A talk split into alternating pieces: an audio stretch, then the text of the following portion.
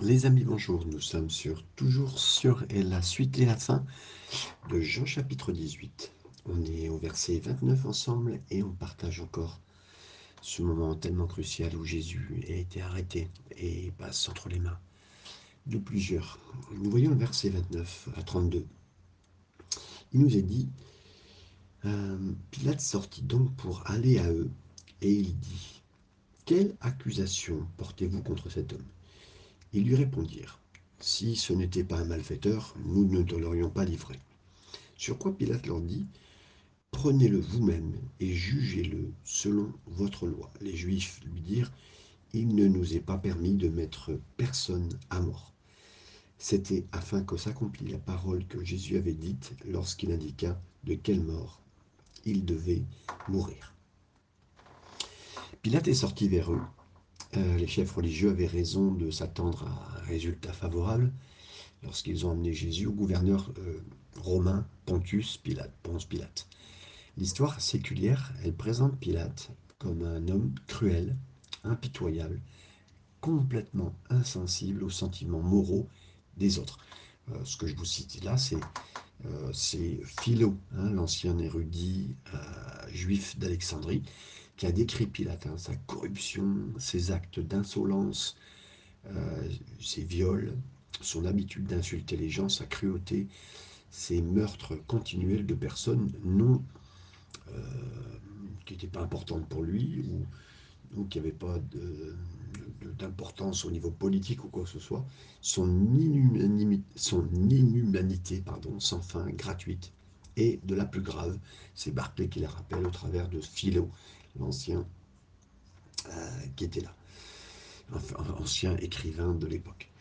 Euh, Pilate, il avait épousé une petite fille de César, Auguste, et euh, il n'était pas là pour ses liens influents, mais par mariage. Donc, il n'avait jamais rien atteint comme poste, en tout cas si ce n'est que c'est un poste insignifiant qu'il avait occupé comme procureur dans la Judée avant ça, comme le signale aussi Boyce. C'était un homme faible, qui avait euh, couvert sa faiblesse par une, genre d'obstinence, d'obstinence dans le sens de dire euh, il avait toujours été violent hein, et sa période de, de, travail était marquée par plusieurs coups sauvages et euh, plein de sang, entre guillemets, c'est Bruce qui le rappelle et on le revoit aussi dans, dans Luc, dans Luc pardon, chapitre 13, verset 1 il dira Quelle accusation portez-vous contre cet homme? Quand on considère le, caractère romain de, Pilate, euh, Pilate a parlé directement à une question qui avait vraiment en proximité, c'est la chose la plus importante qu'il pouvait poser en commençant. Jean, il enregistre un petit peu, cette, cette question évasive qu'il lui a posée, parce qu'il voulait connaître en fait l'accusation. Et bien sûr, les Juifs lui répondre si c'était pas quelqu'un de méchant, on ne te l'aurait pas livré, hein, littéralement. Donc il y avait, en fait, ils avaient besoin de sa coopération pour procéder à l'arrestation. Euh, donc maintenant, les gens s'attendaient apparemment à ce qu'ils prennent le mot comme chef d'accusation euh, en tant que Romain pour pouvoir l'arrêter et dire qu'il est dangereux et puis dire qu'il soit exécuté. C'est exactement ça, hein, ce que les Juifs essayent de faire à cet instant. C'est ce qu'ils disent comme cela. Et c'est Maurice, bien sûr, qui le resignale pour pouvoir parler de cette euh, façon de faire. Il ne voulait donc pas faire Pilate comme juge, pense Pilate, mais plutôt l'exécuteur de la phrase qu'ils avaient déjà illégalement prononcée, parce qu'ils avaient déjà dit c'est un homme méchant, donc euh, normalement méchant quand c'est comme ça, c'est c'est un acte, un acte, comment dire, criminel qu'il a dû produire, qu'ils doivent produire. Mais ils ne sont pas là. Ils ne sont pas à un point de vouloir demander qu'ils jugent vraiment la chose. Ils veulent juste qu'ils viennent continuer à condamner tel qu'ils avaient euh, prévu. Euh, alors, bien sûr, Pilate continue en disant, vous maintenant prenez-le, jugez-le sans votre loi. Pilate, il répond, euh, à leur jugement, à leur euh, côté évasif, alors disons de résoudre eux-mêmes la question eux-mêmes. Hein. parce qu'en fin de compte, il ne donnait pas à Pilate une accusation qui importait. Euh, donc, euh, il, il, leur demande de reprendre quelque part cette situation avec leurs propres droits et de ne pas déranger les Romains. C'est un petit peu ça, l'aller-retour qui se passe là. Jean n'enregistre pas, mais finalement, les chefs religieux ont donné une réponse plus spécifique à la demande de Pilate par une accusation. Pour une accusation. Donc il dit, nous avons trouvé ce compatriote qui pervertit la nation, qui lui interdit de payer l'impôt de César, et qui dit lui-même qui est le Christ. Luc 23, chapitre 2. C'est voilà, des choses très précises. Hein. Après, au-delà d'avoir dit qu'il est méchant, qu'il est un mauvais homme, un homme avec euh, un crime, il donne des éléments très précis. Hum, et eux, de spécifier, pour nous, c'est pas licite de mettre quelqu'un à mort, tel que lui. On ne peut pas. C'est vrai qu'à l'époque, sans encore répondre à la demande de Pilate pour une accusation spécifique, les chefs religieux vont expliquer pourquoi ils ne peuvent pas. Euh, ils peuvent pas, ils peuvent le juger, mais ils ne peuvent pas, selon leur propre droit que la Rome leur a donné, tuer quelqu'un. Donc ils veulent que Jésus meure, et les Romains, actuellement, ne peuvent pas les permettre d'exécuter un coupable en vertu de la propre loi que les Romains leur ont donnée. Donc voilà, c'est un petit peu pourquoi. Donc Flavius Joseph va nous expliquer qu'il était légal normalement de tenir un tribunal, euh, de tenir un tribunal de jugement sur des affaires capitales, mais il fallait le consentement du procureur, c'est Alford qui bien sûr le rappelle. Et donc il y a eu des fois où quand les, les hommes religieux de l'époque ont risqué de désapprouver l'autorité romaine et eux-mêmes d'exécuter ce qu'ils considéraient coupable sans permission. On le voit par exemple dans Acte 7, versets 54 à 60. Ça enregistre qu'une telle euh, seule possibilité d'exécution, entre guillemets, mais était faite par eux, c'était par euh, la lapidation. Et là, ce n'est pas du tout le cas. Quand les Juifs ont décidé de mettre quelqu'un à mort, d'une façon non autorisée, ça pouvait être que cela. Et là, non, c'est pas ce qui se passe. Donc, les leaders religieux peuvent avoir de cette partie-là, essayer de, de, diriger, hein, mais de la partie, comme puisque euh, euh, ils adressent cela concrètement à, Ponce Pilate, ben, la suite normale, ça sera la crucifixion. Amener en fait cette crucifixion, c'est mourir sur un bout de bois, mourir d'une façon particulière qui est maudite. Et je vous précise ça, puisque effectivement, on amène une malédiction sur la personne quand on va euh, exactement dans ce sens-là, l'amener une crucifixion. On relit ça dans Deutéronome 21, 22, 23, puisque c'est ce qui est demandé par Jésus. Et c'est ça qui amène vraiment euh, cette malédiction. Mais cette malédiction, la Bible le dit, c'est ce qui va nous racheter. La malédiction de la loi, Galates 3.13, nous ramène à un rachat personnel euh, qui, est, tellement important. Donc le pouvoir de la vie et de la mort était vraiment tout euh, tiré des Juifs quand euh, le roi de Judée, Archélaüs, a été banni et Judée a été faite une province romaine. Ça s'est produit dans plus de 50 années avant la destruction de Jérusalem. Plus tard, hein, on sait que il y a cette malédiction qui est venue hein, sur, eux. Et bien sûr, ce verset finit en disant que la parole de Jésus puisse être accomplie. Parce que la demande que Jésus meure d'une mort romaine, la crucifixion allait accomplir les propres mots que Jésus avait dit. Que je sois élevé, que je sois mis entre ciel et terre, quelque part. Hein. Euh, donc Jésus avait dit ça dans Jean 3,14, hein, euh, qu'il soit élevé. Et si les Juifs l'avaient mis à mort, hein, il, serait, il aurait été mis à mort par la lapidation, mais que cette prophétie soit là de cette manière de sa mort, l'amène à accomplir précisément le fait de mourir par crucifixion et donc d'être élevé. Donc c'est très précis. Hein. Jean a souligné la réponse à cette question si les ennemis de Jésus étaient parmi les chefs religieux juifs, pourquoi alors une mort romaine par crucifixion? Ben, Jean, il décrit beaucoup l'opposition face à Jésus, mais aucun de la part des Romains, normalement au départ. Mais la série d'événements qui vont se produire, euh, qui vont conduire à la mort par la crucifixion, c'est un peu étrange, mais intéressant et particulier. Et Jésus ne pouvait pas, euh, pouvait pas définir sa mort. Lui, il est assez, il est assez d'avance, mais euh, on arrive à un domaine très précis sur sa mort et la façon dont ça s'accomplir. Verset 33 à 35. Pilate rentra dans le prétoire, appela Jésus et lui dit Es-tu le roi des Juifs? Jésus répondit Est-ce de toi-même que tu dis cela, ou d'autres te l'ont dit de moi? Pilate répondit Moi, suis juif? Ta nation et les principaux sacrificateurs t'ont livré à moi. Qu'as-tu fait?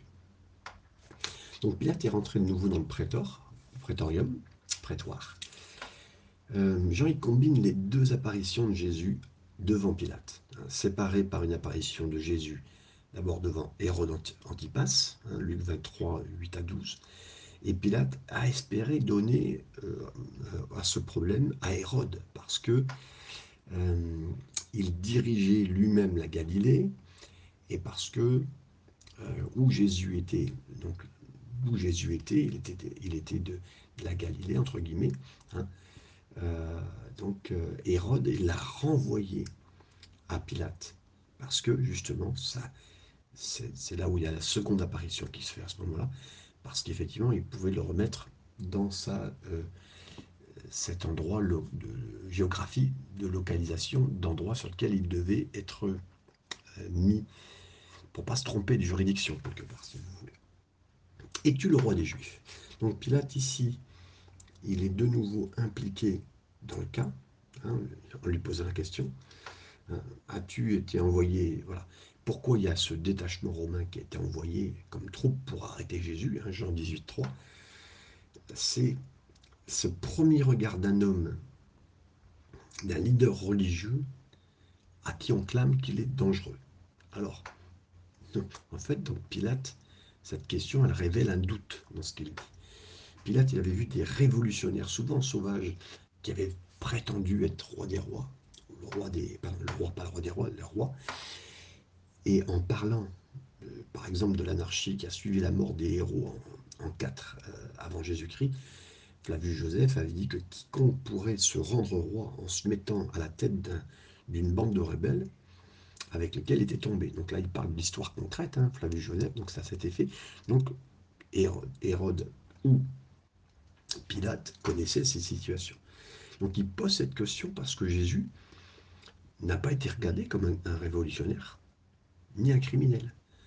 Donc c'est les seuls types qui seraient, euh, euh, qui seraient prétendus, les seules personnes qui se sont prétendues être rois des Juifs à la domination romaine ont été, ont arrêtés, déchirés, tués.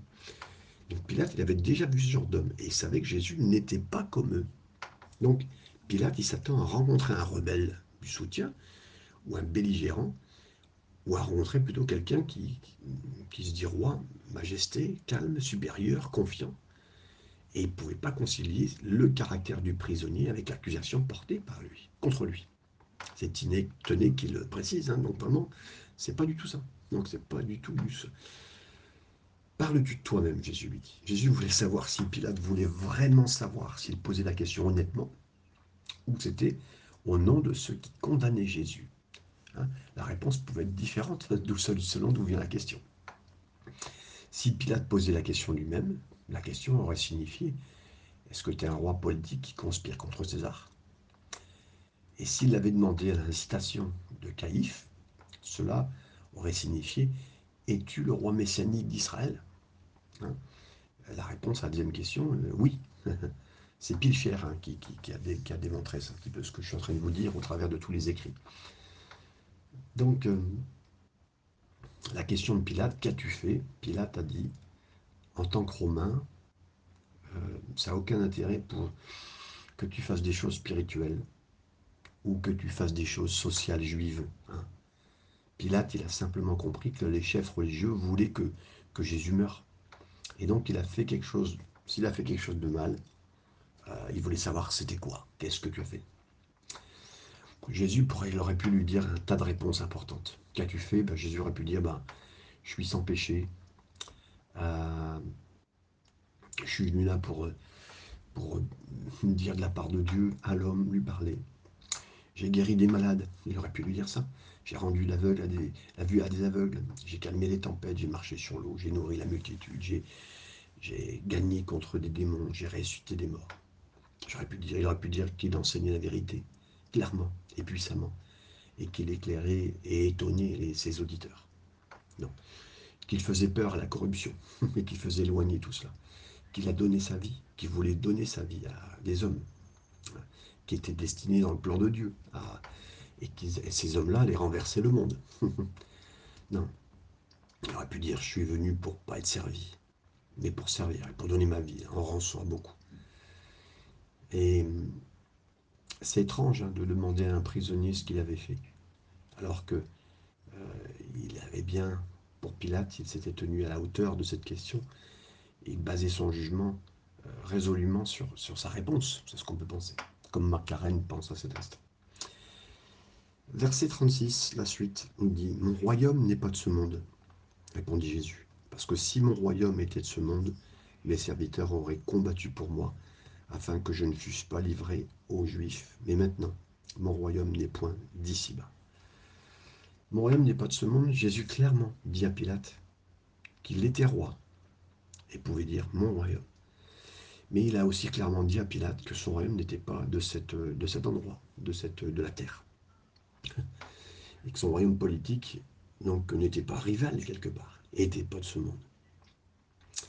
Contrairement au, royaume de ce monde, le royaume de, Jésus est d'origine céleste, du ciel. Donc, le royaume n'est pas de, cet endroit. contrairement au royaume de ce monde, le royaume de Jésus, c'est un royaume de paix. Son fondement, il est là, il est profond. Et sa fondation, si mon royaume était de ce monde, mes serviteurs, ils se battraient en cet instant. Donc il n'y a aucun refus que son royaume soit à bord ce monde et qu'il doit établir par le pouvoir la puissance de ce monde pour obtenir quelque chose. C'est Alford qui le précise, mais on comprend bien. Morem n'est pas d'ici. Nous pouvons imaginer que Pilate était soulagé et satisfait d'entendre que le royaume de Jésus n'était pas d'ici. Euh, Pilate, il a peut-être conçu que Rome, donc euh, maintenant, à cause de ça, n'a rien à craindre de cet homme, de Jésus et de son royaume. La pensée romaine, c'est que il fallait regarder si des courants de royaume ou de puissance, ou d'armée, ou de, ou de, puissance de, sur de la mer puisse intervenir contre eux. Hein. L'épée, la bataille, c'était la mesure de force des royaumes. Mais ce que Jésus savait que son royaume, c'était pas de ce monde, pas de force pour se combattre. Pour être plus puissant que Rome, plus puissant que Rome, qui continuait à, s'étendre et influencer. Et donc, lorsque, dès qu'il est mort, Rome n'aurait pas été, euh, comment dire, ébranlé ou quoi que ce soit. Mon royaume n'est pas d'ici, c'est Augustin qui a observé que de ce verset, les royaumes terrestres sont basés sur la force. Les royaumes terrestres sont basés sur l'orgueil, l'amour, le fait d'élever les hommes, et le désir de domination et l'intérêt personnel. Tous exposés, là par Pilate et par l'Empire romain. C'est ça. Alors que le royaume céleste illustre Jésus, la croix, basé sur l'amour, le sacrifice, l'humilité, la justice, et que pour les juifs, là, c'est un, une pierre d'achoppement. Et aussi pour les, pour les gentils, c'est-à-dire les non-juifs. Comme le cite 1 Corinthiens 23, euh, c'est un autre style de pouvoir. Un pouvoir qui vient confronter les, puissances terrestres et puissances de royaume de cette terre, n'importe quel roi. Et vraiment, c'est ça. Donc il y a une intérêt évidente de ces paroles qui sont venues pour montrer que c'était un monde différent, un autre monde, que quiconque ne goûterait pas. Il ne serait pas caractérisé par la vérité que Pilate voulait entendre et voulait savoir quelle était cette vérité. Et s'il donnait à Jésus son attention sincère, c'était quoi? Verset 37-38, Pilate lui dit, Tu es donc roi? Jésus répondit, Tu le dis, je suis roi. Je suis né, je suis venu dans le monde pour rendre témoignage à la vérité. Quiconque est de la vérité, écoute ma voix. Pilate lui dit, mais qu'est-ce que la vérité? Hum, Après avoir dit cela, il sortit de nouveau pour aller vers les Juifs et lui dit, je ne trouve aucun crime en lui. Donc quand euh, Pilate lui a posé la question, es-tu le roi alors? Ben, C'est une déclaration qui a intéressé Pilate. Hein. Il ne se souciait pas de ce que les chefs, religieux pensaient parmi les juifs. Euh, et il, voit qu'en tant que... Lui, il était là pour garder la paix, la paix pour que la paix de Rome, hein, la Pax Romana. Et euh, il tombe sur quelqu'un qui n'est pas un rival du tout, qui n'est pas là pour défier. Et Pilate, en fait, enquête, continue à enquêter là-dessus. Et toi, donc la question de Pilate, elle est emphatique, elle est sarcastique. Et toi Et toi? Toi qui es capturé, qui est lié, qui est debout devant moi, là, tu es un criminel en péril, c'est toi, tu es un roi. Alford qu'il précise ça. La question aurait pu être à peine plus sarcastique. Hein, Pilate, dans son cœur, méprise les juifs de toute façon, en tant que tel. ce pauvre juif qui est là devant lui, euh, persécuté par son propre peuple, c'est vraiment. C'est insignifiant pour lui. Hein. Un homme sans défense, aucune amitié à lui porter. Euh, ça sonne comme une moquerie de parler d'un royaume en relation avec cet homme. C'est Sturgeon qui le dit, hein, mais c'est vrai. On se moque de cet homme-là. Cet homme-là, même son propre peuple, qui est insignifiant, les juifs, on, lui dit, on lui parle. Jésus lui dit, tu le dis à juste titre, je suis roi. Jésus n'a pas nié qu'il était roi. Il n'a pas insisté sur le fait qu'il était né roi, hein, comme d'autres types de rois. Il dit, je suis venu pour être un roi, le roi de la vérité, et que je suis venu témoigner la vérité. Il fait appel à Pilate, non pas à un acquittement ou à la miséricorde, mais il dit, voilà, moi je suis venu pour reconnaître la vérité. C'est Jésus qui le dit. C'est Aîné qui le signale, parce que c'est vrai. Et c'est la vérité seule qui influence les esprits, et qui gouverne même toute chose et les sujets. C'est clair qu'il le dit. Donc là, ce que Jésus lui dit, c'est c'est très, euh, très vaste et va au-delà de toutes les personnes et toutes les circonstances et la vérité. Hein. C'est pour cette cause, il dit, je suis né pour cette cause, je suis venu dans le monde. Là, c'est à la fois majestueux, ça s'oppose à tout. C'est au mépris précédemment, hein, c'est même jusqu'au mépris de ce que était en train de dire Pilate concernant, toi. Notre Seigneur, il implique qu'il est né roi, qu'il est né avec un but défini. Les mots sont une preuve de ce qu'il est une incarnation, de ce qu'il est le Fils de Dieu. Et les déclarations, elles peuvent être parallèles d'ailleurs, hein. mais il y a une combinaison, une combinaison pardon, inhabituelle. Dans une telle situation, c'est inattendu de ce que j'ai vu. Et là, il lui, lui dit, mais c'est quoi la vérité hein? Une question cynique que Pilate lui montre. Il pense que Jésus est, prétend être roi de la vérité. c'est insensé. Et Pilate ne veut pas dire euh, qu'il n'y a pas de vérité, mais qu'il y a une, vérité dans le genre de royaume spirituel que Jésus dit. Donc c'est quoi la vérité hein? Jésus représente quoi et qui Pilate, les soldats, l'armée, euh, et c'était la vérité pour lui. Hein. Pilate, c'est, nous, on est la vérité de, la situation, là. C'est Rome qui est la vérité, c'est César qui est la vérité. Le pouvoir politique, c'est la vérité. Pilate, il connaissait d'où il venait, qui il venait, mais discuter de la nature de la vérité, ça ne fait pas partie de lui. Hein. Donc il rompt l'interrogation avec, euh, euh, en essayant de le maudire c'est quoi la vérité? En essayant de dire, voilà, c'est un moyen de rejeter un petit peu le sujet. Pilate, il a appris ce qu'il veut savoir. Jésus n'est pas un révolutionnaire. Il ne représente pas de danger pour l'État, pour Romain. Et il peut être libéré en toute sécurité. Il devrait être en justice hein, commune. Euh, le point pour lui, la finition, ça sera donc d'être libéré comme le signale Maurice. Euh, donc, en cette question, qu'est-ce que la vérité? Beaucoup à notre jour posent cette question. La même question de Pilate. Hein mais d'un point de vue différent. Ils notent que beaucoup de choses sont vraies pour eux uniquement sur la base de préférences ou de perspectives personnelles. Mais la vérité, elle est personnelle, elle est individuelle. Ils pensent qu'il n'y a pas de vérité de sur Dieu, il n'y a pas ma vérité ou votre vérité, ou une bonne vérité ou, une mauvaise vérité. Mais cette pensée, elle est forte jusqu'à notre jour parce que elle, euh, elle, elle, renie quelque part ce qu'il a dit. Cette cause, je suis né, je suis là pour, je suis venu dans le monde et je puisse témoigner la vérité. C'est la seule personne qui peut témoigner la vérité, c'est Jésus. Et là, bas Pilate, il peut faire qu'une seule chose, je ne trouve aucune faute en lui. Pilate, il parle, il a été bloqué quelque part, même vis-à-vis de tout ça. Euh, il ne peut rien faire, on va dire, s'il devait faire logiquement quelque chose, il ne peut rien faire. Et donc, Pilate, il parle au chef religieux, il dit, voilà, si vous voulez que Jésus meure, moi, je ne peux rien faire contre lui. Il a clairement dit que Jésus est non coupable. Pilate, il est allé bien au-delà pour dire que Jésus n'était pas coupable d'un crime digne de mort. Voilà. Et là, Pilate, il s'est engagé. et il trouve aucune faute en lui. Pilate, il savait que Jésus était innocent. Il le précise, il le dit, il finalise, il le dit. Versets 39 et 40. Euh, je ne trouve aucun crime en lui. Mais, comme c'est parmi vous une coutume que je vous relâche quelqu'un à la fête de la Pâque, voulez-vous que je vous relâche le roi des Juifs? Alors, de nouveau, tous s'écrièrent, non pas lui, mais Barabbas. Or, Barabbas était un brigand. Donc là, il dit, c'est une coutume, je dois vous relâcher quelqu'un à Pâques. Alors, en regardant bien, il y avait quelque chose de différent et d'innocent à propos de Jésus, il le sait. Pilate espérait que la clémence puisse euh, permettre de libérer un prisonnier. Normalement, c'est ce qui se passait, soi-disant, pour libérer, délivrer un homme que Pilate jugeait. Et on pouvait choisir un innocent, s'il fallait besoin. Euh, on n'a aucune information ailleurs, euh, bien que Flavius Joseph en ait parlé dans, son livre Antiquité, au 20e alinéa, 9e paragraphe et 3e verset, il fait valoir qu'à la Pâque, Albinus a été libéré. Euh, Albinus a pardon, libéré certains voleurs. C'est Dodds qui le précise. Hein. Mais rien par rapport à l'origine ou la raison de cette coutume est connue. Les commentateurs, ils, nagent dans un, océan de, choses inconnues. À ce point, ils perdent même tout élément vis-à-vis de ça. Et rien n'est vraiment sorti de l'histoire vis-à-vis de ça, c'est Clark qui le redit. Et donc, bien sûr, Pilate dit, est-ce que vous voulez que je vous libère?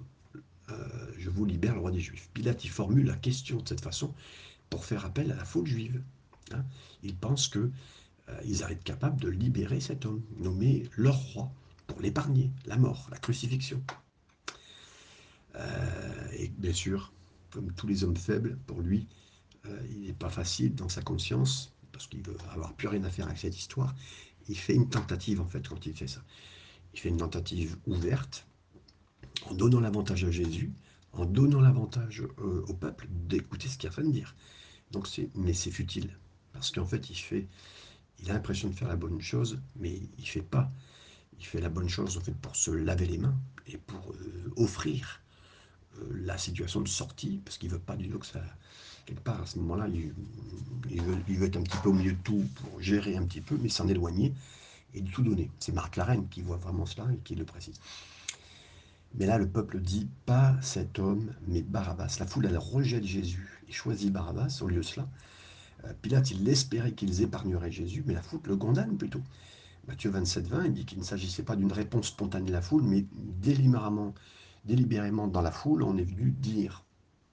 Des hommes précis sont venus parler à la foule euh, par les chefs, les chefs religieux, des gens sont arrivés là, des chefs, des prêtres, des anciens. Ils ont persuadé des multitudes qui ont devait demander Barabbas et détruire Jésus. Hein, Marc 15, 11. Donc quand la foule a choisi Barabbas au lieu de Jésus, elle, elle reflétait la nature de toute l'humanité. Parce que, en fait, compte, ils avaient l'opportunité même de laisser cet innocent en vie. Non, non, c'est pas ce qu'ils font. Mais ils prennent Barabbas. Le nom de Barabbas, on le sait, on dans d'autres éléments, mais ça ressemble beaucoup et c'est le fils du Père. Et eux, ils choisissent le mauvais fils du Père, le faux, le violent, le fils du Père. Là, on a le vrai fils du Père, le vrai fils de Dieu, qui est là, le vrai fils du Père. Et là, ça préfigure aussi cet embrayage futur du Barabbas ultime. Parce que on voit un Barabbas ici qui remplace le fils du Père, mais ça nous parle aussi que dans l'avenir, euh, il y a cette acceptation sans le vouloir, sans qu'il sache, qu'il comprenne, de l'Antichrist qui va venir. Le faux fils du Père. Ce sera le fils du Père du mensonge, ça c'est sûr et certain. Mais les gens aujourd'hui rejettent, encore Jésus et vont en choisir encore un autre, hein, mes amis. Là, ils ont choisi à l'époque ce qui va tuer Jésus, euh, donc en choisissant l'autre, donc ça tombera sur Jésus. Mais il y a un futur Barabbas qui se prépare, et leur Barabbas pourrait être vraiment euh, la suite pour leur euh, convoitise la suite pour leur propre intoxication. Aujourd'hui, ils choisissent un peu un confort de vie. mais c'est un choix qui est fou, mes amis. Et pour tous les jours, les hommes préfèrent leur convoitise, leur chair, leur envie, plutôt que de regarder ce qu'il faudrait devant leur vie et leur âme et leur éternité, ces trappes qu'ils rappellent. Barabbas est un voleur, la Bible le dit, Marc 15, 7.